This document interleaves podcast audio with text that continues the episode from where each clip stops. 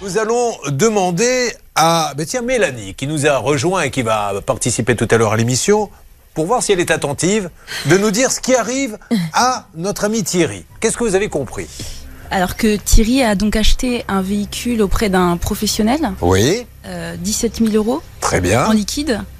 Non, Euh, non. lui ne l'a pas acheté en liquide. Donc j'ai pas tout Non, non, compris. mais là, Thierry a acheté la voiture Ah oui. à un professionnel qui D'accord. lui-même l'a acheté la veille à liquide à un autre Ah oui, ça avait professionnel. l'air très compliqué. Non. donc, euh, Un parti. Voilà, tout ça pour vous dire, et je m'adresse à Maître de Comont et à Charlotte et à Blanche, que vous expliquez tellement mal que cette dame n'a rien compris.